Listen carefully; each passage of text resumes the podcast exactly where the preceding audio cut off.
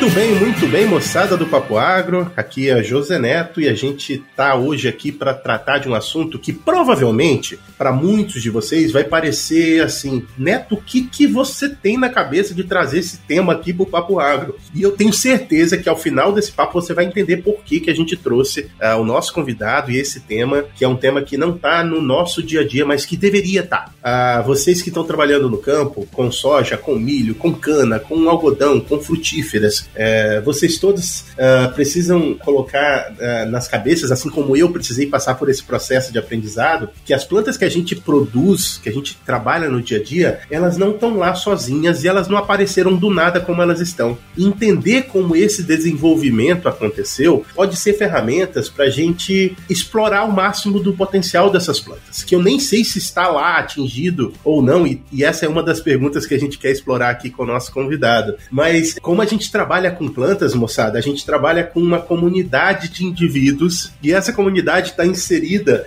em um universo muito maior de outras comunidades. E para a gente entender como é a dinâmica disso tudo, é importante a gente entender o passado. Então a gente vai fazer uma viagem ao passado hoje, ao passado das plantas, e fazer algumas especulações de futuro, uh, trabalhando nesse programa que tem como tema a origem e a domesticação das espécies, de algumas espécies que a gente cultiva. Para explorar esse tema, a gente tem a satisfação e a honra de ter aqui um convidado muito especial, o Dr. Charles Clemente. Ele é originário dos Estados Unidos e a gente trocou, né? Porque eu, eu, moro aqui nos Estados Unidos e ele mora no Brasil, na Amazônia, e eu vim da Amazônia, então a gente trocou de lugar. E ele tá lá no Brasil já tem mais de, mais de se é de 70, mais de 40 anos, quase 50 anos, né? É, mas ele teve a sua formação aqui nos Estados Unidos, um pouco da América Central, e tá lá morando em Manaus há muito tempo, há mais de 40 anos, como eu falei, trabalhando no Instituto Nacional de Pesquisas da Amazônia. E eu vou chamar aqui o professor Charles uh, Clemente para ele se apresentar melhor. Se eu falei alguma bobagem, professor, por favor, me corrija uh, e seja muito bem-vindo ao Papo Agro. José, obrigado pelo convite. E eu acho que você fez uma apresentação certinho. Eu sempre gosto de apresentações curtas, porque senão a gente perde na apresentação e não chega ao assunto principal. Mas como você falou, eu estou aqui no IMPA faz 40 anos. No início desse período, os primeiros 30, eu trabalhei com desenvolvimento de cultivos, melhoramento genético, que é a face moderna da domesticação. E depois, gradualmente, eu mudei para estudar a origem desse processo. Porque ninguém tem estudado esse aqui na Amazônia. Nós raramente pensamos da Amazônia como um centro de origem de plantas cultivadas. Embora a Amazônia é a origem de mandioca, de abacaxi, de cacau e uma série de outros cultivos de importância para o Brasil e o mundo. E este mapa da Amazônia hoje está cada vez mais cheio de realizações dos povos indígenas. Então, estamos falando de uma história profunda. Os povos indígenas, evidentemente, ainda estão envolvidos, mas hoje tem muitas comunidades locais e muitos produtores modernos. Então, a domesticação é uma atividade de pessoas comuns. Pode ser também de melhorista com PhD nos institutos como a Embrapa e as universidades. Mas a maioria da domesticação é feita por gente comum. E então, vamos tentar explorar esse no início da nossa palestra.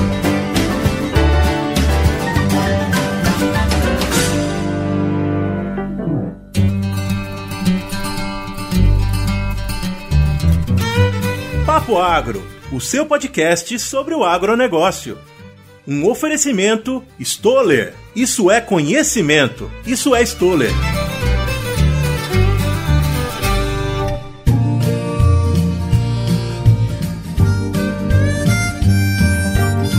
Eu acho fascinante você pensar em como essas plantas se transformaram ao longo do tempo, né? É, e quando você fala de Amazônia, é ainda mais fascinante porque parte do nosso público, parte das pessoas que estudam uh, plantas, mas com fins mais comerciais, não tem ideia de da onde que as plantas surgiram e não tem ideia de que muitas plantas que são importantes no mundo inteiro surgiram do lugar que você está agora, ou de próximo da sua região, né? É, então eu queria primeiro, antes da gente começar a falar de domesticação, eu queria que você tentasse pelo menos elencar um número X espécies de, de plantas que são importantes comercialmente e que vieram da Amazônia, que foram inicialmente descobertas e domesticadas pelos povos nativos da Amazônia. Que esse é um assunto com que eu tenho me desbruçado ao longo dos anos, tentando criar uma lista. Então eu já mencionei alguns dos mais importantes. A mandioca, o para o mundo é o mais importante. Cacau provavelmente é o mais importante para a maioria das pessoas que gostam de chocolate. Com certeza. Abacaxi é muitas vezes considerado a rainha das fruteiras, não é? Mas esse é apenas o ponto do iceberg, como se diz. O, pelo menos 80 espécies de árvores foram domesticadas na Amazônia e mais uma dúzia ou duas dúzias de plantas anuais. Vocês podem imaginar porque a Amazônia é uma região com floresta exuberante que as árvores e as palmeiras são muito importantes tanto na vida atual como e especialmente no passado. Mas nossa agricultura moderna é baseado mais em plantas anuais. Então, além de mandioca, a batata doce é do noroeste da Amazônia, onde faz fronteira com Venezuela e Colômbia. Outros raízes também foram domesticados aqui na região, mas hoje são de pouca expressão. Ariá, um raizinho pequeno, taioba, ainda bastante comum em muitos sítios, mas é pouco cultivado como cultivo eh, na maioria do país. Né? Os humanos do passado, como os humanos atuais, gostam de plantas estimulantes. E então, coca foi domesticado no sudoeste da Amazônia, como também tabaco. E então, o, hoje ambas espécies são problemáticos porque saírem de seu contexto social original. No contexto social original, eles não foram problema nenhum. Mas quando foram transformados em mercado, mercadoria, né, passaram a ser problema porque perderam no contexto social no caminho. E além desses, talvez o que todo mundo gosta ou tem medo de gostar é a pimenta picante. Três diferentes espécies começaram a ser domesticadas na Amazônia. Aqui na Amazônia, propriamente, a espécie chamada Capsicum chinensis, e pelo nome você imagina que vem de China, né? Este é a pimenta realmente amazônica. Aqui em Manaus, a pimenta mais popular é o murupi, em Belém é cumari. Uhum. cumari. Além desse, a pimenta malagueta, que é Capsicum frutescens. E no sudoeste da Amazônia, outra vez, a pimenta bacatum, que foi distribuído para o centro-sul do Brasil. Então, a pimenta picante que existe nessa região é bacata. Okay? Então, um gênero, três espécies, todos domesticados inicialmente na Amazônia. E então, vamos pensar em algumas fruteiras e palmeiras. Muito de vocês já têm degustado de açaí. O açaí que a maioria de vocês têm experimentado vem de leste da Amazônia, da região de onde José Neto nasceu ao redor de Belém. Isso mesmo. E essa é a saída do Pará. E da Amazônia Central até os Andes tem um outro que chamamos de açaí de Amazonas, e é diferente em que é estipe único, enquanto que a açaí do Pará é crescentocera. Então essas duas espécies são de um mercado crescente hoje, não só no Brasil, mas no mundo inteiro. E vocês todos conhecem o castanho do Pará. Quando eu cheguei no Brasil, era castanha do Pará, hein? Do Pará, não vamos falar Brasil, né? E hoje é castanha de Brasil e tem gente tentando colocar castanha da Amazônia, porque o Brasil perdeu a dominação do mercado e hoje Bolívia e Peru são grandes produtores de castanha e é por isso que estão tentando emplacar nome de castanha da Amazônia, né? E uma das árvores mais importantes para a nossa cultura moderna, que faz que essa sociedade global industrial funcione, é a seringa. Seringa começou a ser domesticado aqui na Amazônia para sua semente. Os índios faziam bolas e sacos de borracha, mas não era um grande negócio.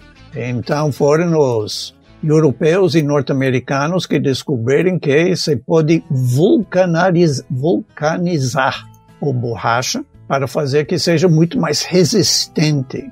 E seria impossível ter um carro rodando em qualquer lugar no mundo sem borracha.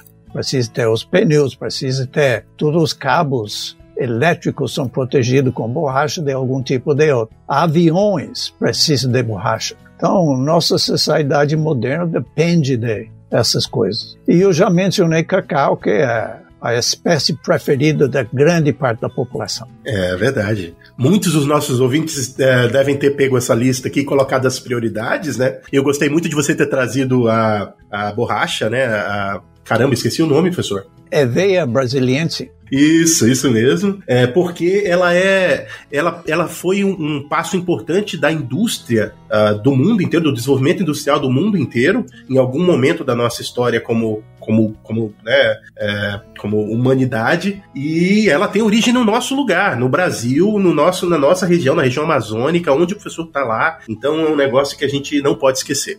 Isso é. Então a lista, como eu falei, a lista é muito grande, mas o, se eu passo o podcast inteiro só falando da lista, né? não vamos chegar a que interesse, né? É isso aí. E assim, a gente quer, nosso ouvinte, dizer para você, você tá aí no Mato Grosso, tá falando, por que, que tá falando da Amazônia? Primeiro que parte da, da, da, da parte da Amazônia está ali no Mato Grosso, né? Mas não é por isso. É, existem diversas outras espécies importantes que também têm origem no restante do Brasil, assim como em outros países da, da América do Sul. E a gente não tá aqui nesse programa para tentar descrever para vocês onde todas as espécies se iniciaram, foram originadas, mas mais para a gente entender a importância da gente entender esse processo. Então eu vou provocar o professor aqui numa pergunta, antes mesmo da gente falar dos conceitos, e quero perguntar para ele o que, que você diria, professor, para essas pessoas que estão ouvindo a gente, por que, que é importante a gente entender a origem e o processo de domesticação de espécies nesse cenário um pouco mais né, do dia a dia de como a gente trabalha com plantas? Eu acho que é muito simples. Nenhum melhorista de plantas que produz as sementes que estão sendo utilizadas hoje no agronegócio brasileiro pode trabalhar sem diversidade genética. E esta diversidade genética, que são todos diferentes tipos, pequenas mudanças na morfologia, na química, ou de cada uma de nossas espécies, né? essa diversidade genética é essencial para permitir que um melhorista crie cultivares cada vez mais produtivos, cada vez mais resistentes sem o uso de agrotóxicos. E é até possível fazer plantas que são mais eficientes na absorção de nutrientes para que podemos reduzir o uso de fertilizantes, especialmente com a guerra eh, em Ucrânia e Rússia agora, o Brasil de repente ficou sem potássio, não é? Uhum. E potássio é essencial para a planta, mas tem plantas que sabem conservar potássio. Então, uma vez absorvido, eles não perdem facilmente. E então, este vai ser, ainda não fui, mas vai ser um objetivo dos melhoristas nas décadas que vem agora. Okay? Então, para o melhorista, a domesticação mostra as possibilidades mínimas para ele trabalhar.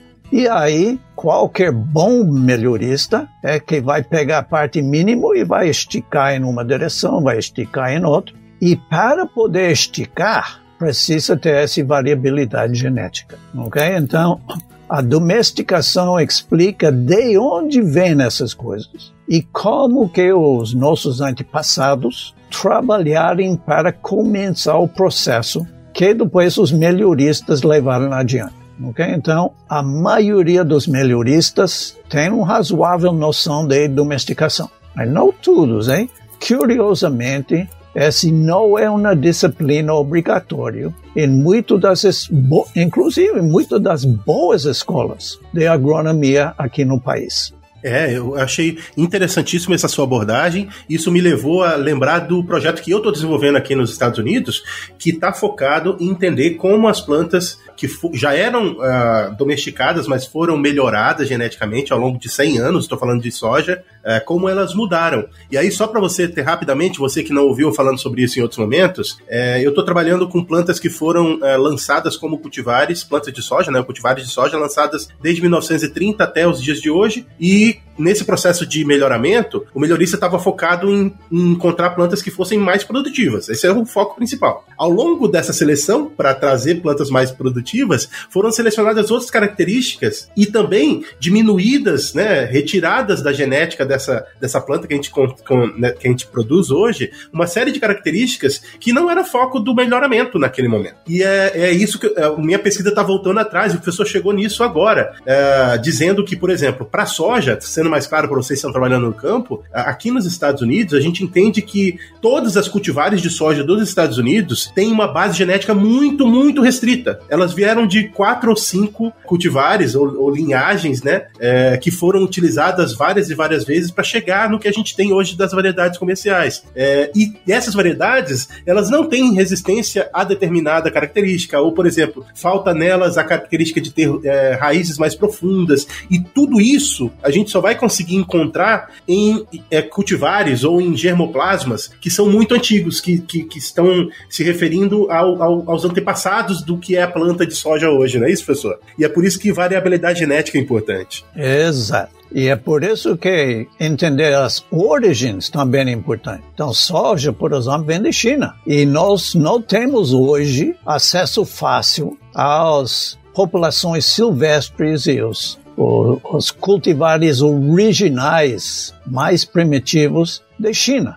E então, precisamos, com soja, né, vasculhar as coleções de germoplasma do mundo inteiro, tentando encontrar representantes desse material silvestre, esse material, vamos dizer, mais primitivo, justamente para encontrar essas características que foram deixadas de lado, porque no futuro podemos precisar deles.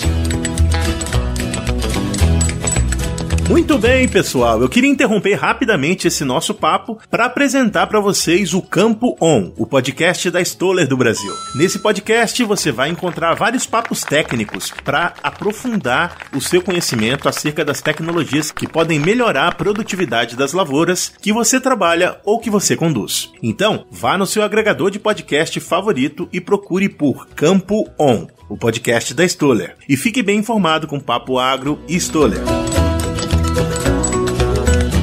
Acho que a gente legitimou aqui a importância de a gente estar tá conversando sobre esse assunto. É, e agora eu queria ir um pouquinho mais profundo para tentar entender os conceitos por trás uh, dessa ideia de domesticação. É, é, é, primeiro que eu admiro muito o trabalho dessas pessoas que estão trabalhando, especialmente na busca uh, de encontrar a origem da, de cada uma das espécies, né? Porque é, é tipo um trabalho arqueológico mesmo, né, professor? De tentar encontrar geneticamente e através da história dos povos, de migração e de tudo mais, né? Onde que, que iniciou-se? Da onde que surgiu? Uh, qual, qual, foi o encontro, o primeiro encontro entre a população de humanos e a população de plantas que gerou essa relação que construiu o que é a planta hoje? É, então eu queria perguntar para o senhor primeiro é, o que, que é, né? Qual o conceito de domesticação? E depois eu queria que o senhor descrevesse é, em, em, poucas palavras, porque evidentemente isso daria uma palestra de duas, três horas só falando sobre o assunto, né? Esse processo de encontrar é, os antepassados, né? Porque domesticação significa que você tem que entender qual, qual foi o início. Então, o que é domesticação e qual, como é que é esse processo, né, de busca pela origem das espécies? Isso, então, como eu falei no início, domesticação é uma atividade que humanos comuns fazem. E fazem hoje, e já faz mais ou menos 10 mil, 15 mil anos, talvez até mais em alguns lugares, as pessoas daqueles lugares estão interagindo com plantas. Então, antes de desenvolvermos, que hoje chamamos de agricultura, nossos antepassados humanos eram que convencionamos chamar de caçadores e coletores. Mas essa é uma convenção excessivamente simplista.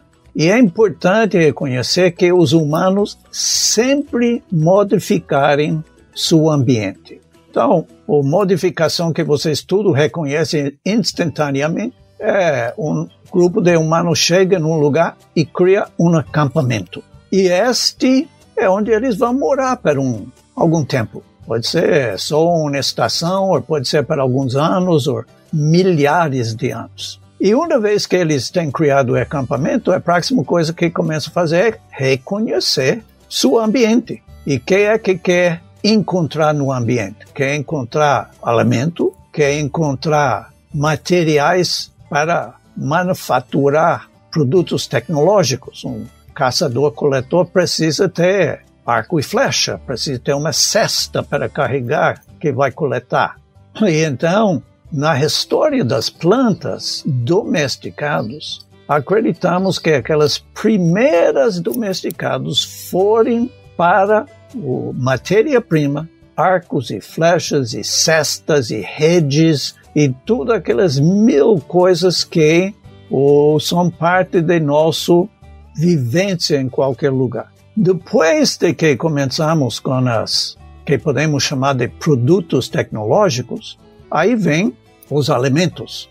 E ninguém, 15 mil anos atrás, estava pensando na agricultura. O que estava fazendo é identificando uma planta boa no campo e vamos supor que é uma fruteira, porque as, provavelmente as primeiras plantas a ser domesticado como alimento eram fruteiras. Afinal, o jardim de Éden estava repleto de fruteiras. Se você lembra desse livro de Gênesis na Bíblia, né? Mas eles não começam a trazer as plantas para o acampamento imediatamente. Primeiro vão identificar as plantas que têm frutos bons. E essa planta lá no campo vai ser protegida, vai ser limpo ao redor, tanto para facilitar a coleta, como para liberar aquela planta da concorrência. E quando aquela planta é liberada de concorrência, vai reproduzir melhor. E aí o próximo safra vai ter mais frutos. E possivelmente,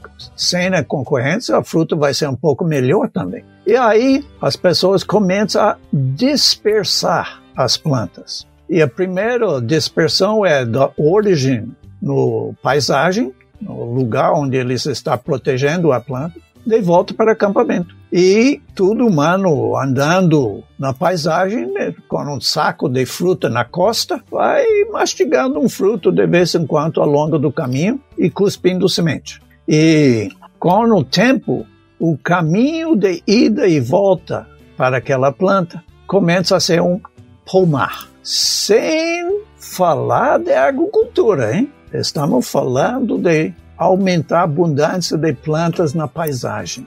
E uma vez que a pessoa consegue chegar no acampamento e ainda tem algumas fruteiras, algumas frutas para repartir com os, a esposa, os filhos e os colegas, né? As sementes são jogadas na lixeira. E as lixeiras têm um papel muito importante na história da domesticação. Porque uma lixeira é um ambiente muito especial no acampamento. É rico em nutrientes, porque pessoas vão acumulando. Tudo é lixo orgânico. E aquele vai apodrecendo, liberando nutrientes. Então é rico em matéria orgânica também, que é, segura água na lixeira. E a lixeira geralmente está no sol. E então, cerca de um pouco de sombra, mas aí as plantas têm nutrientes, água e sol. Quem mais que uma planta quer?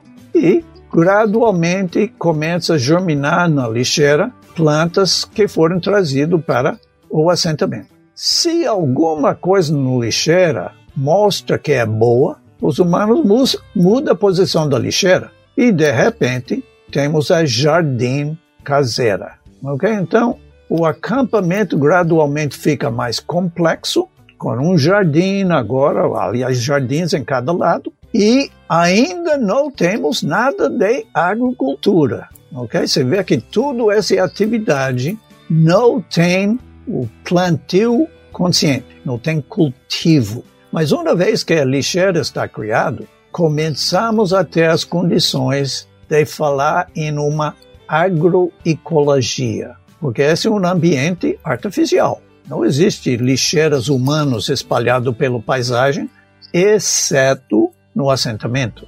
E então é da lixeira que começa a agroecologia.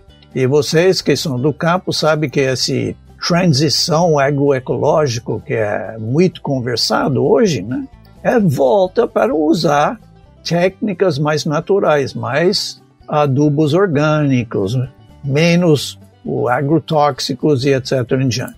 E então estamos voltando para os nossos raízes no cultivo da lixeira.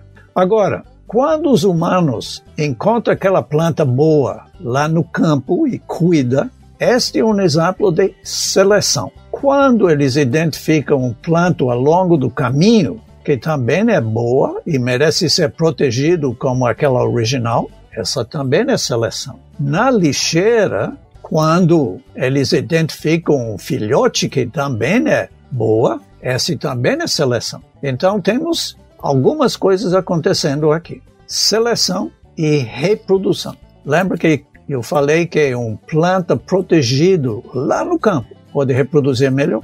E no lixeira, a planta tem todas as condições de reproduzir melhor também. E evolução nada mais é do que seleção e reprodução para adaptar a seu ambiente. Quando humanos não estão envolvidos, estamos falando de seleção natural e adaptação ao meio natural. Quando os humanos estão envolvidos, estamos falando de seleção humana e adaptação à agroecologia humana. Essa é a única diferença entre domesticação e evolução. E então, do jeito que eu expliquei, é um processo ultra simples. Se não fosse, se fosse um processo complicado, ninguém teria feito. E então, essa é a razão que eu falei no início, que eu enfatizei, que pessoas comuns é que faz domesticação.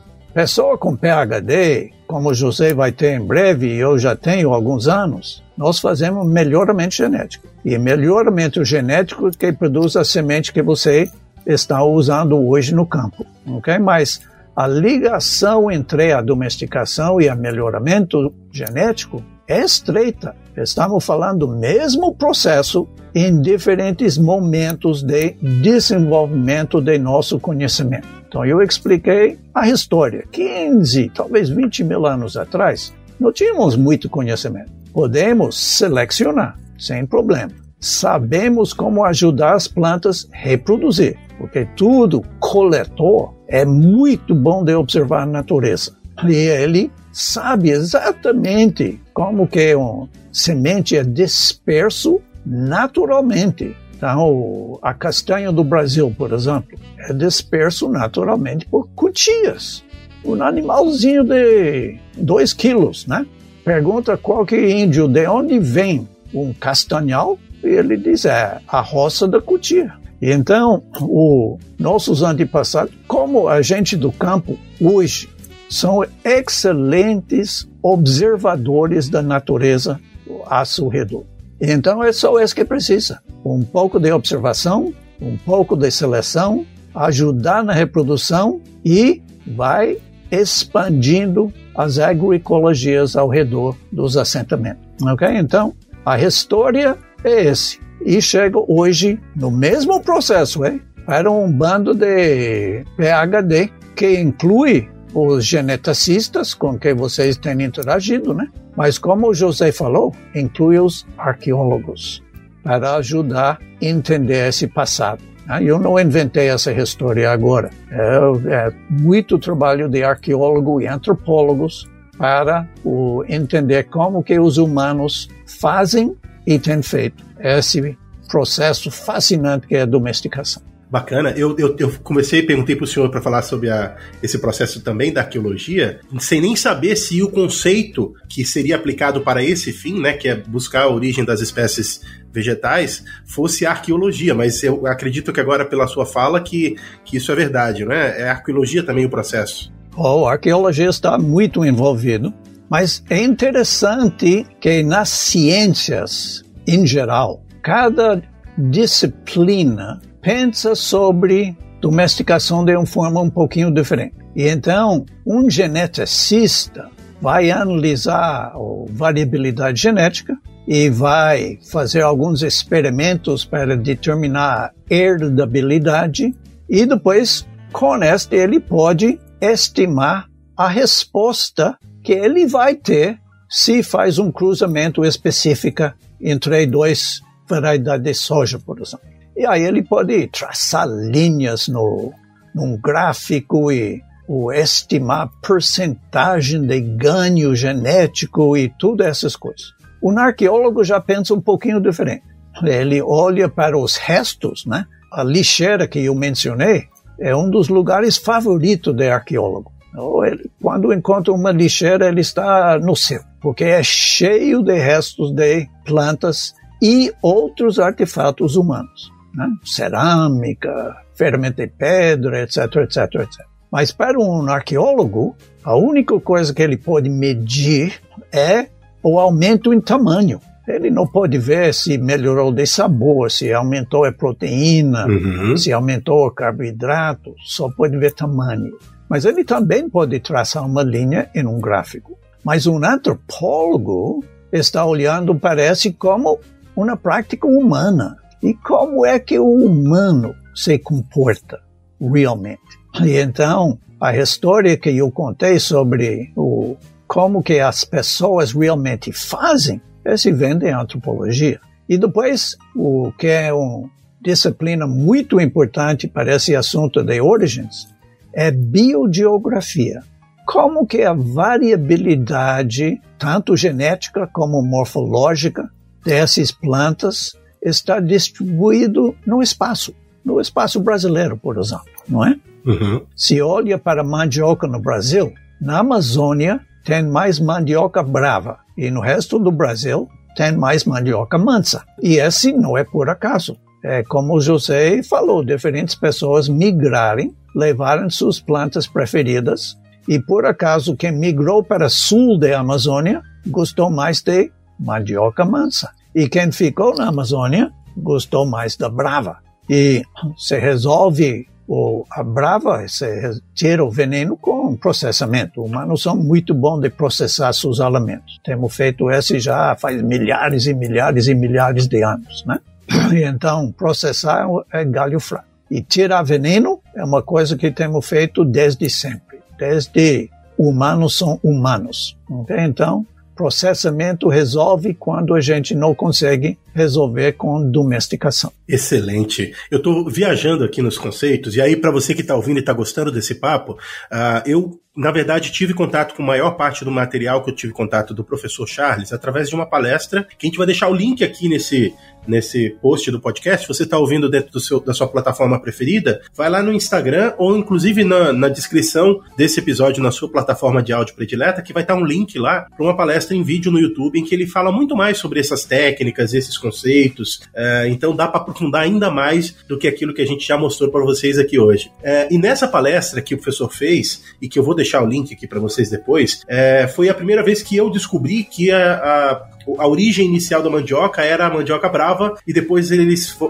domesticaram para mandioca mansa e depois retornaram para mandioca brava dependendo da região. Então essa questão de distribuição geográfica é curiosa, né? Porque é, na minha cabeça, eu não sei, a gente gravou, professor, sobre produção de farinha, uh, na farinha de uh, farinha de Bragança, que é onde minha família mora, Bragança lá no Pará, e eles, e as pessoas que trabalham com farinha, inclusive uma, uma mulher que trabalha produzindo farinha, foi quem deu a entrevista pra gente e ela estava contando desse processo que o senhor está tá falando, né? De, de, retirar o veneno, blá blá blá. E naquele momento eu estava pensando, caramba, é, será que são duas espécies? Porque eu ainda não sei. Será que são duas espécies? São cultivares diferentes, com tipos diferentes de domesticação? Então, né, tem toda uma magia por trás do que a gente está conversando aqui que eu acho super interessante. E eu recomendo a vocês que tanto vão lá e ouçam esse episódio de, de farinha, quanto assistam a palestra do professor para a gente ir mais profundo nessa questão de conceito. Pausazinha nesse episódio aqui, só pra gente dar um recadinho para você que quer nos encontrar aí nas redes sociais, nas plataformas de áudio. Como que a gente faz, José, para encontrar o Papo Agro? Olha só, é só você procurar por Papo Agro em qualquer rede social e no Instagram como Papo Agro Podcast. É lá no Instagram que a gente fala mais com vocês mais frequentemente. Tem até um projeto novo que vai todos os sábados ao ar, que é em vídeo e é chamado Depois do Papo. É um programinha em que a gente expande o papo da semana que foi publicado no nosso podcast. Vai lá no, no Instagram e deixa o seu comentário sobre isso lá. Já no seu aplicativo de podcast favorito, você vai procurar por Papo Agro separado. E é importante você seguir a gente nessas plataformas, que aí toda semana você vai ser avisado quando um episódio novo for ao ar.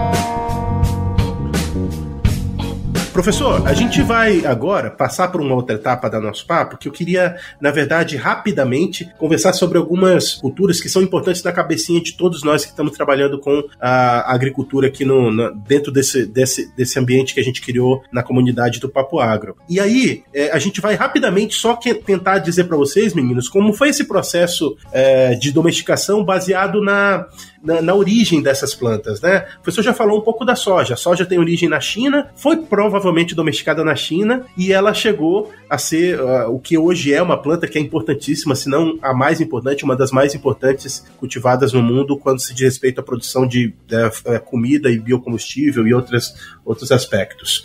É, professor, eu queria é, primeiro conversar com você e tentar entender qual é a, da onde que, que vira a chavinha, onde é que vira a chavinha de domesticação para melhoramento genético. Ou o melhoramento genético é domesticação? E aí depois a gente vai falar de quatro ou cinco culturas para a gente finalizar o nosso programa. Ok, essa transição de domesticação para melhoramento é uma coisa bem recente. Na época em que Charles Darwin estava escrevendo o famoso livro sobre a origem das espécies, e ele introduziu o conceito de evolução em Europa e também nos Estados Unidos possivelmente no Brasil também, né? Tinha algumas pessoas, geralmente das classes altas, que já estavam trabalhando para quem hoje chamamos de o melhoramento genético. Naquela época, Charles Darwin falou que tinha dois tipos de seleção humana. Uma é a seleção inconsciente,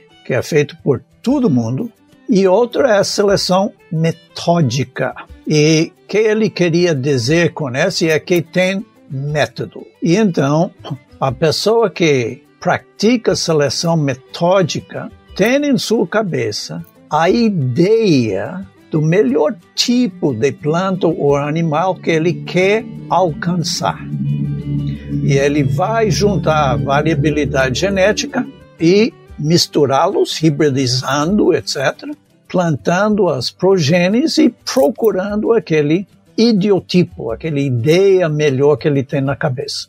Agora, quando Darwin estava escrevendo, ninguém sabia de genética. Genética estava começando a aparecer no trabalho daquele frade Gregor Mendel, que você tem ouvido falar. Uhum. Então, Mendel é a origem da genética, como Darwin é a origem da evolução. E levou uns 40 anos para as duas ideias se juntar. E quando as duas ideias se juntarem no início do século passado, podemos dizer que a ciência de genética e a prática de melhoramento genético originário. Ok? Então estamos falando de 100 anos ok? Nesse tempo tem tido avanços fantásticos, tanto na qualidade das sementes que vocês estão plantando, o José está experimentando com como é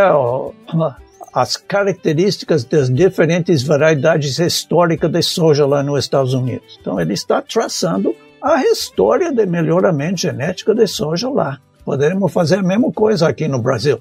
A Universidade de São Paulo, a Escola Superior de Agricultura Luiz de Queiroz, em Piracicaba, era um grande centro de melhoramento de milho. Mais tarde, a Embrapa assumiu este, mas daria para fazer o mesmo tipo de estudo com o melhoramento genético de milho aqui no, no Brasil. Então, a partir dos anos 1915, 1920, é que melhoramento genética aparece. Então tem na ciência de genética, mas ninguém sabe o que é um gene. Gene, naquela época, era um conceito. O Darwin sabia que deveria ter uma coisa assim, mas não sabia identificar. E quando a genética apareceu como ciência, ainda ninguém sabia que era o gene. Mais tarde, em 1954, se decifrou o DNA. E uma vez decifrado o DNA, se poderia dizer que um gene é uma sequência de pares de bases ao longo de uma fita de DNA. E aí, finalmente, tinha uma entidade física para representar o conceito de gene, que começou a ser desenvolvido com Darwin. E aí, com este, podemos dizer que a velocidade de melhoramento genético entrou na fase exponencial. E então, estava melhorando bem, e com esse o pulo de gato, a identificação da, da parte física do gene, tudo expandiu. E hoje temos genômica e um montão de ômicas uhum. que estão ajudando os melhoristas a entender cada vez mais de suas plantas. Mas alta tecnologia é uma coisa. E é possível hoje com técnicas moleculares, o CRISPR, por exemplo, é um método de editar os genes, editar os pares de bases nitrogenados dentro de um gene. Mas mesmo assim, a variabilidade genética criada por nossos antepassados é fundamental. Porque você pode ficar mudando um par de base a cada vez e tentando ver o efeito. E você vai passar o resto da vida ou, procurando aquela agulha na palheira. Então, é melhor é olhar para que foi feito já. Pegar que foi feito e usar este para misturar e ainda assim melhorar. Ok? Então, por tudo a alta tecnologia que temos, o melhorista ainda reconhece a importância da variabilidade genética que vem de nossos antepassados. E esse é mais importante hoje, porque os melhoristas estão vendo que não só que precisa melhorar a qualidade, mas agora precisa melhorar a planta para resistir às mudanças climáticas. Então, José mencionou que ao longo da domesticação de soja, o raiz profundo foi perdido. Para resistir à estiagem em Mato Grosso, precisa um raiz mais profundo. Esse pode reduzir a produtividade da planta? É possível. Mas também tem pessoas tentando melhorar a taxa de fotossíntese, fazendo com que a fotossíntese passe a ser um pouquinho mais produtivo. E um pouquinho mais produtivo em fotossíntese é muitos toneladas por hectare. É, perfeito. É, é. Então, acho que ficou claro para vocês qual é a diferença entre a, o melhoramento e a domesticação. E, novamente, né, enfatizando qual é a importância da gente entender esse processo para a gente poder usar como ferramenta. Isso foi excelente. Ah, professor, agora como a gente está chegando no final, e aí infelizmente a gente não pode ficar aqui duas, três horas conversando, mas quem sabe no futuro a gente pode voltar a conversar sobre, sobre esse assunto aqui no Papo Agro. Se o professor estiver disponível, a gente pode voltar a conversar com ele, inclusive, sobre isso. É, mas eu queria pelo menos que a gente falasse de quatro ou cinco plantas ah, que são importantes para as pessoas que estão nos ouvindo, para dizer assim, onde que elas surgiram uh, e da onde que para onde que elas vão, né? A minha ideia é tentar te perguntar primeiro antes de, de, falar das três, das quatro ou cinco culturas que eu quero perguntar, é, eu, eu, queria entender se esse processo de evolução, ou de evolução antropófica, se é, se, é, se é, que eu posso dizer isso, ele já, já acabou, já terminou e tem muito pouco para acontecer, ou se essas plantas têm, podem mudar drasticamente nos próximos 100 anos, né? É, falando sobre soja, por exemplo, e aí vamos falar das, das plantas. A soja, o professor já falou, ela veio da China, ela foi provavelmente domesticada na China, né, professor? Sim. E aí depois ela passou a ser um material de melhoramento genético que ultrapassou as fronteiras regionais da China e, e se tornou uma planta mundial. É isso? Eu posso, posso dizer isso? Exatamente, isso é. Agora, uma coisa sobre evolução que acontece em domesticação é que evolução não tem fim. Se existe variabilidade genética, tanto a seleção natural como a seleção humana pode produzir mudanças. Em termos de evolução, as mudanças são para adaptar ao meio. E esse meio está mudando rapidamente. Mas o meio sempre mudou, porque ao longo da história de vida em nosso planeta, né? O planeta ficou muito mais quente, o planeta ficou muito mais frio, ficou muito úmido, ficou muito seco. E cada diferente região, evidentemente, ficou mais ou menos quente, mais ou menos seco, e as plantas e animais se adaptarem. E a mesma coisa com as plantas cultivadas. Então, o processo, aliás, os dois processos, evolução e domesticação, somente tem fim quando chega à extinção. Ok? Então vocês tudo têm ouvido falar de que nossa espécie humana está causando o sexto mega extinção. E a importância deste é que está desaparecendo oportunidades tanto para a vida natural como para a vida humana. Então, quando alguma coisa vai para extinção, não tem mais chance. Agora, em plantas cultivadas, sabemos que isso também acontece. Então, o, certamente o José vai me perguntar sobre arroz, uhum. porque é importante cultivo brasileiro. E o arroz que vocês cultivam aqui no país vem Ásia. E então tem dois tipos, o índico e a japônica. Quem produz arroz de sequeira, em geral, está plantando eh, variedade índica, e quem planta arroz o... Irrigado, que eles chamam. Irrigado, ok, mas é, é mais do que irrigado, né? Tem água mesmo. De várzea, né? Uhum. Exato, né? Uhum. Então, esse arroz que é, é, comum lá no sul do país, né? Uhum. Mas o, os dois tipos cruzam com facilidade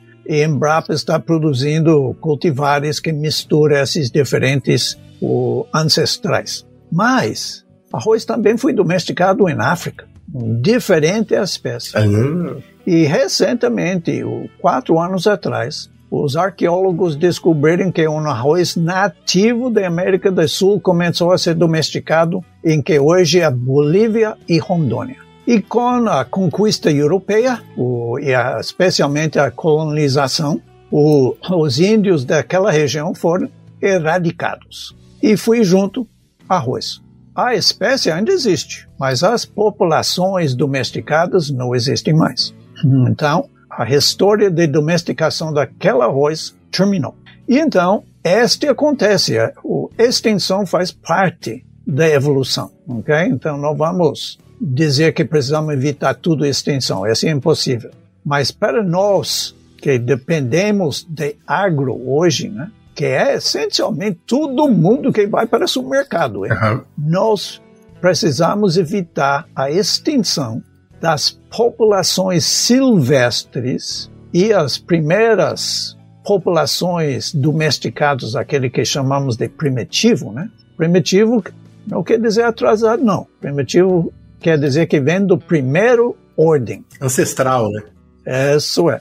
E então, estas populações silvestres e ancestrais né, são ferramentas importantíssimas hoje para os melhoristas tem uma grande campanha mundial para coletar esse material e colocar em bancos de germoplasma, caso que os humanos não conseguem se controlar e vai causar a extinção dessas populações nos seus lugares de hoje. Esse é um risco concreto, hein? Tá acontecendo já. Banana, eu acho que falam muito disso, né?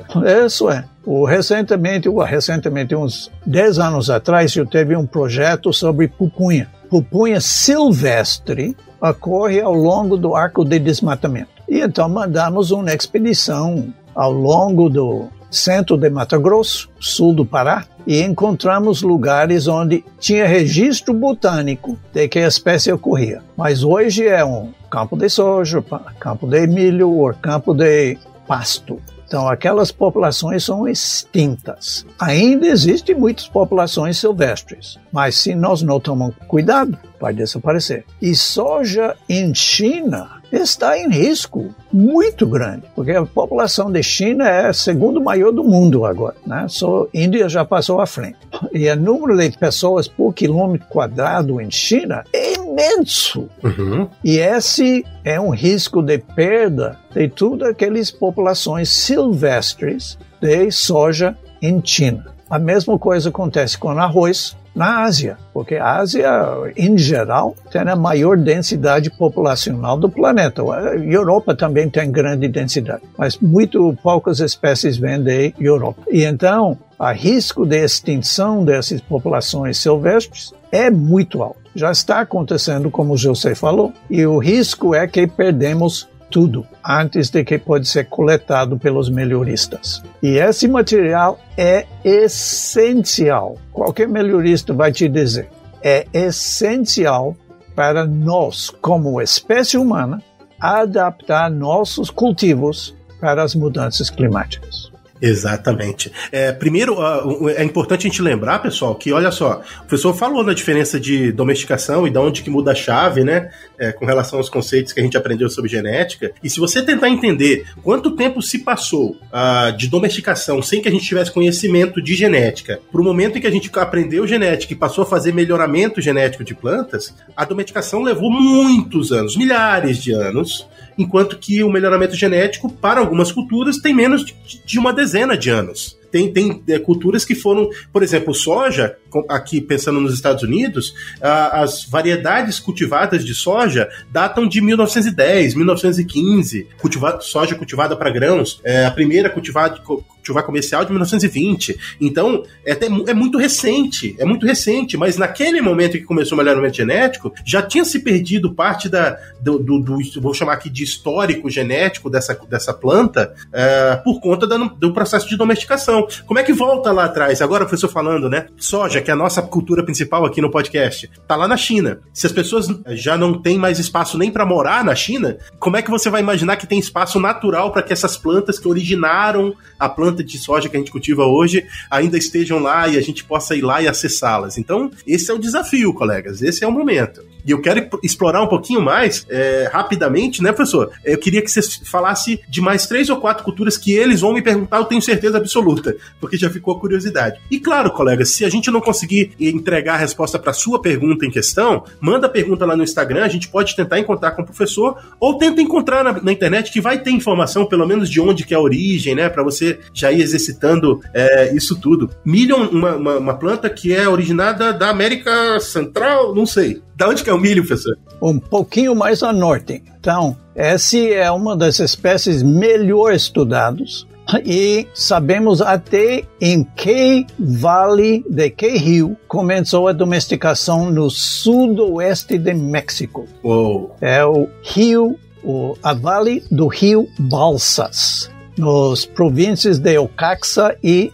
Jalisco, em México. E esse processo começou pelo menos 9 mil anos atrás. E tem duas ideias sobre a razão da domesticação. Uma é que, como você sabe, o talo de, da planta é como nem cana-de-açúcar, é um pouco menos doce. Mas se você está coletando um milho verde no campo, você pode quebrar o talo e comer o, o suco da, do talo de, de milho e é bem doce. E outro é pipoca porque as populações silvestres de milho não lembram nada da planta que você cultiva hoje. As sementes que você coleta hoje são sementes o, pelados. No passado era envolto em um casca muito dura, que era tão dura que precisava o martelo para quebrar. Mas se você quebra com martelo, você perde um montão do endosperma, né? E então pessoas começaram a fazer pipoca. E então, pipoca é o primeiro tipo de milho que existia. E os outros tipos que você planta hoje vêm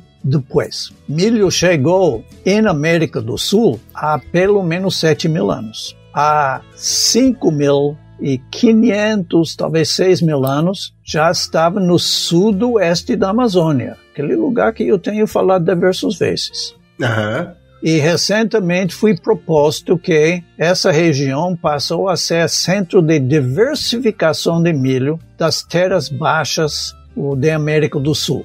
E produziu e foi coletado pelo pesquisadores, professores e pesquisadores de Exalc, de USP em Piracicaba, né? já nos anos 40 e 50. E então, fez um, um coleta muito importante que hoje está no banco de germoplasma da Embrapa.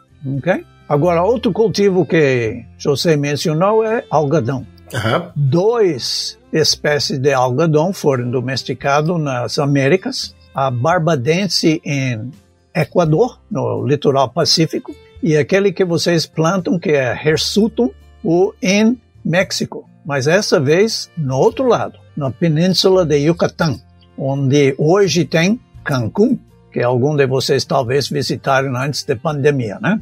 Igual como milho, a domesticação começou muito cedo, possivelmente mais cedo. Lembra que eu falei que entre as primeiras plantas domesticadas vêm as plantas de produtos tecnológicos. Aham. E algodão é uma destas. Diferente do milho, eu não, chego, eu não sei quando que Hirsutun chegou na América do Sul, mas fui cedo, fui bem antes da conquista europeia. Então, os índios de, de Amazônia, do resto do Brasil, estavam usando tanto barbadense como Hirsutun para fazer roupa, fazer rede, fazer um montão de diferentes coisas.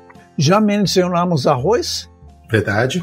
ok? E então, quem mais que você quer tocar? Eu queria falar uma frutífera importante para o Brasil, que é a laranja, que eu acho que é uma frutífera que o pessoal vai ter em mente, mas eu esqueci de colocar na nossa lista, mas eu queria também que você citasse um pouco de batata, porque batata é importante para o mundo inteiro. Claro, Ah, foi importante na Europa, foi importante nas guerras, é importante até hoje.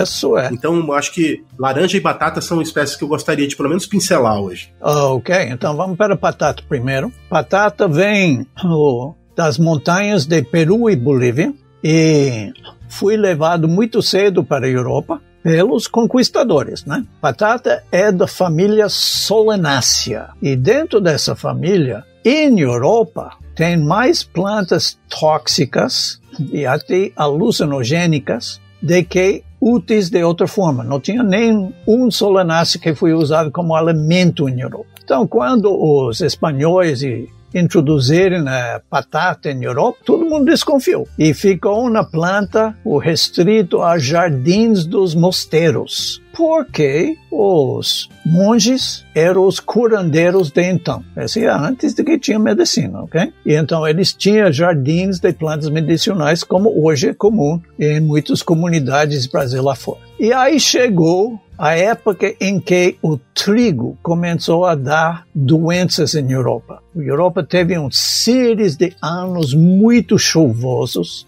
e fungos começaram a acabar com a produção de trigo. Então começou fome no campo e na cidade. E um aristocrata francês sabia que batata servia também como alimento. E então ele tentou estimular o plantio de batata, mas ninguém queria, porque era um solanáceo. E então esse aristocrata falou, ok, tudo bem, vamos deixar todos os pobres morrer e só os aristocratas é que vai comer batata. E não deu outro. Os agricultores roubaram batata de tudo que tinha lugar que podia e plantarem.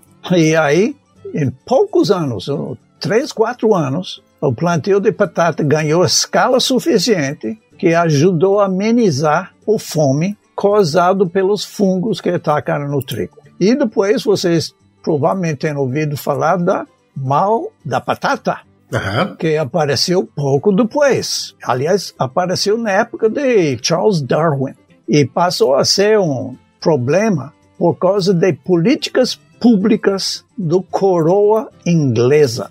Então, em Irlanda e em Inglaterra, o povo dependia de batata. Era o principal amido. E quando vinha o, esse patógeno, a Phytophthora, não lembro o nome, que decimou a batata, igual como os outros fungos domesticaram trigo alguns anos antes. Né?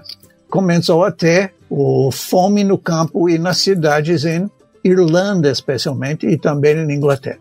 E foi nessa época que os irlandeses migraram para Estados Unidos, para, para Brasil, para outros países, e grande migração de agricultores irlandeses. Mais tarde se descobriu como controlar a fitóftora, mais uma vez, com variabilidade genética da própria batata. Então, batata tem uma história conturbada e Rússia depende de batata como nenhum outro país. Nós fazemos cachaça de cana, eles fazem vodka de batata. E você nunca tem ouvido falar de um russo que não bebe vodka, né? Uhum.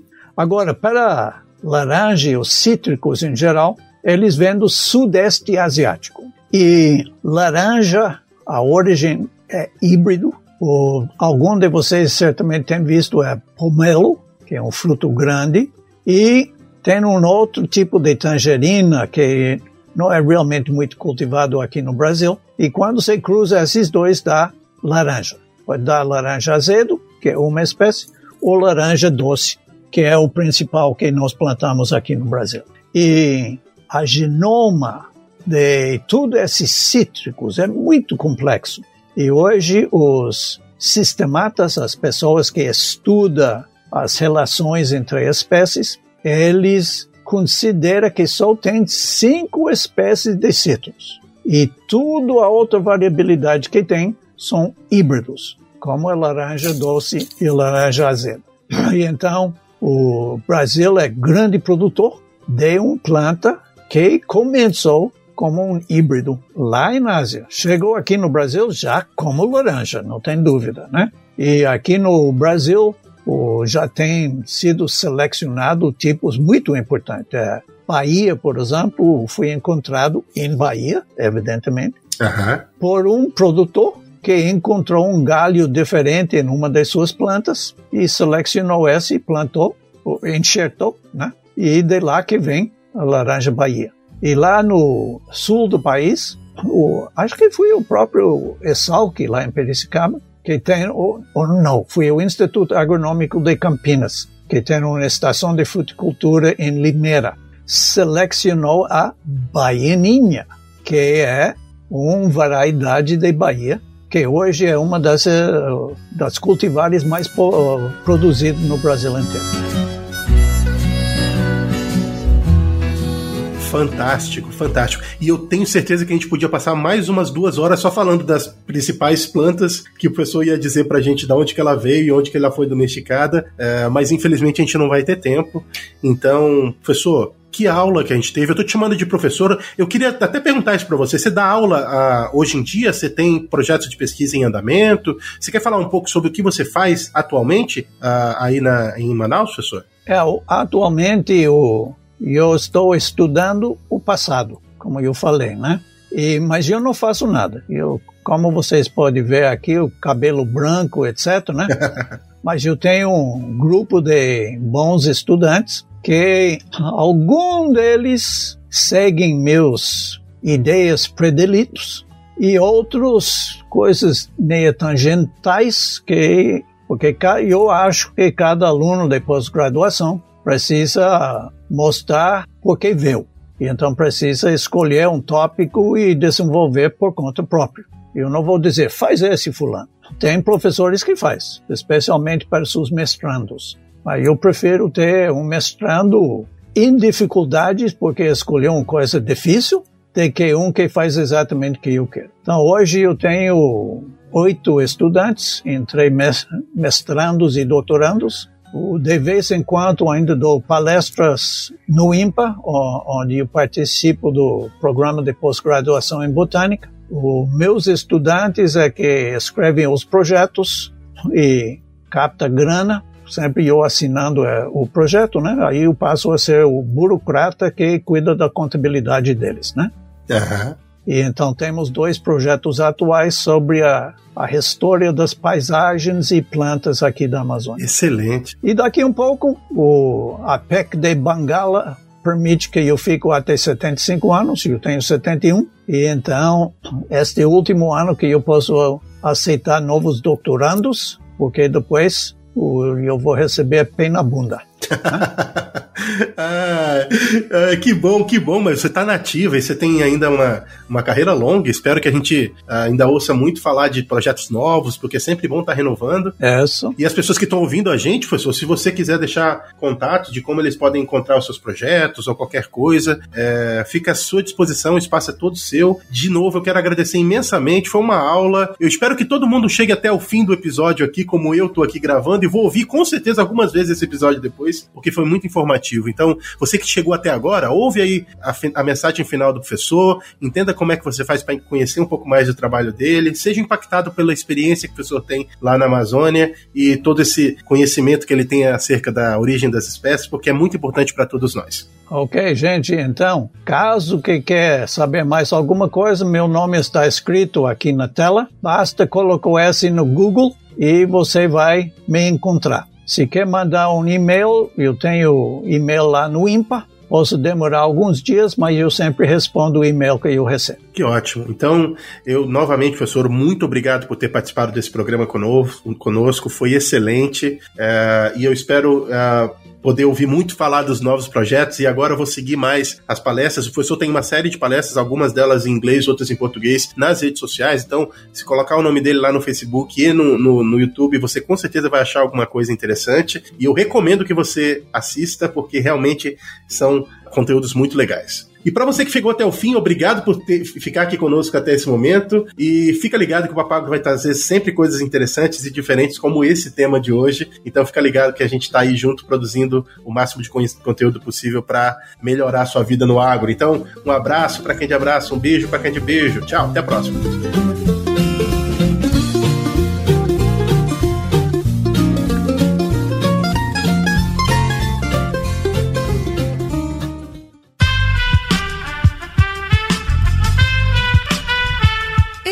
Podcast foi editado por Aerolitos Edição Inteligente.